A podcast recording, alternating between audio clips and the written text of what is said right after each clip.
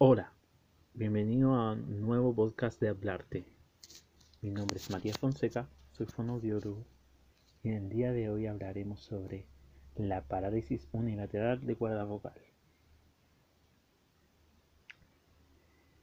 La parálisis unilateral de cuerda vocal eh, nos la encontramos comúnmente en la práctica clínica. Sin sin ir más lejos, dentro de las principales causas por las que nos encontramos este tipo de parálisis es con la tiroidectomía, la remoción, ¿cierto?, de parcial o completa de la glándula tiroides, ya que generalmente pudiera haberse afectado los nervios generando una parálisis. En sí la parálisis corresponde a una supresión o disminución de la función motora laringea, existiendo dos grandes tipos, las parálisis miógenas y las parálisis neurógenas,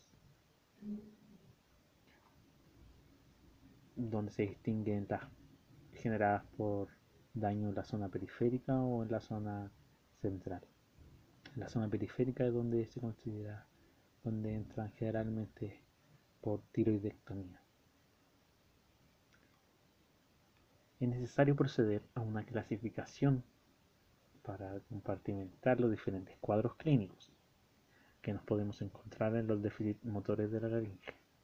Las parálisis laringias las podemos clasificar en parálisis recurrencial unilateral, se afecta a una cuerda vocal.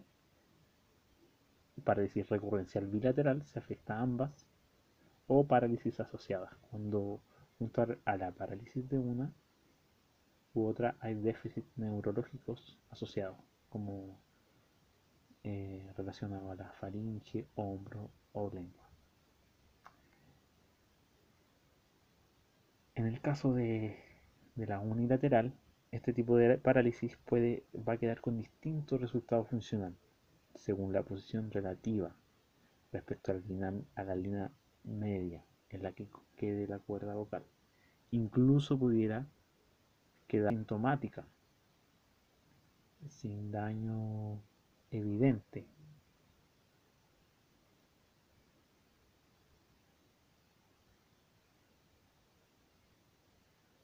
La cuerda no compensada o, generada por esta parálisis puede estar asociada con una disfagia, así como también con cambios en las mediciones acústicas y aerodinámicas de la voz. Por lo que distinguir una, una parálisis ah, requiere entrenamiento auditivo para distinguir algunas características que pudieran indicar ya que en algunos pacientes van a ser más sutiles que en otros. Dentro de los síntomas que pudieran afectarse en distintos grados están ciertos niveles de ronquera, estridor, se va a percibir generalmente cierto silbido, cierto escape de aire, variaciones limitadas de tono e intensidad, eh, una producción vocal corta, generalmente porque como hay un cierre incompleto, eh, nos vamos a encontrar con un tiempo máximo de fonación alterado. Y como bien decíamos, la disfagia.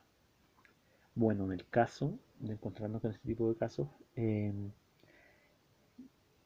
vamos a tener en cuenta el resultado de una nasolaringoscopía donde generalmente vamos a observar que la longitud de la cuerda vocal inmóvil parece más corta. Esto es debido a la basculación de la aritenoides, que generalmente oculta un tercio posterior de la cuerda. Cuando se trata de una parálisis antigua o una lesión severa, la cuerda vocal aparece adelgazada y con el borde libre arqueado. Otros aspectos que nos van a interesar son el nivel de aproximación de las cuerdas respecto al plano vertical, las características que se observen en la onda mucosa, donde lo más probable es que se note una simetría en la amplitud y en la fase, así como la aperiodicidad de la cuerda vocal inmóvil. Por último, la actividad supraglótica compensatoria en forma de hipertrofia de bandas ventriculares o cierre del ventrículo laringio en sentido antero-posterior.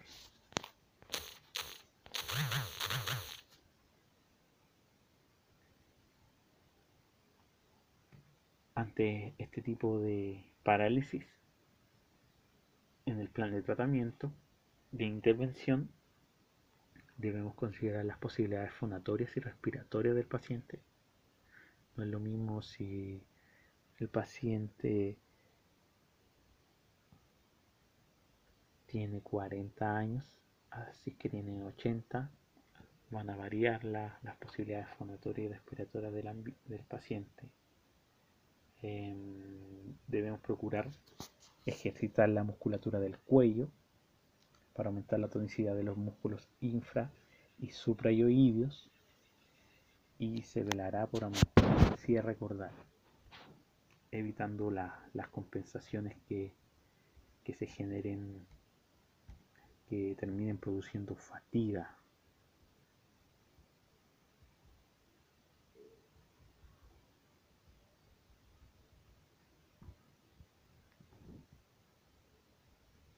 Entonces el objetivo general va a ser capacitar al paciente para aprovechar los flujos respiratorios activos.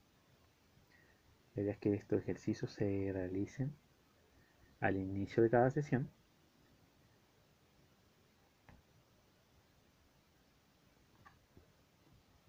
para que el paciente los vaya instaurando luego en casa, lo aprenda, los maneje y luego los pueda desarrollar.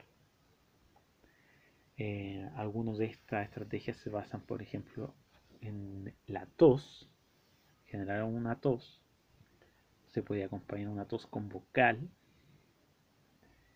Eh, se pueden realizar algunos ejercicios de, de frito, sonidos basales, frito relajado, frito tenso, dependiendo de las características del paciente. Manipulación lateral de laringe, ya está en el caso del manejo del fonoaudiólogo, algunos cambios posturales que pudieran aportar al cierre cordal. Se pueden desarrollar técnicas de empuje, algunas articulaciones de, de oclusivas, también sonidos guturales. Se pueden desarrollar para ir trabajando el cierre cordal. Todos los ejercicios de función vocal se deben realizar mediante la comprensión inicial del paciente. Debemos educar en la primera etapa primordial de la, de la intervención. Debemos explicarle qué es lo que le pasa a sus cuerdas vocales, en qué nivel está posterior a la revisión de la, de la NASO y motivar, motivar al paciente a que si realiza los ejercicios que están destinados para que realice en el hogar, pudiera verse mejorado en un gran nivel el cierre, el cierre gordal. La idea es que post tratamiento, posterior al tratamiento, se haga un seguimiento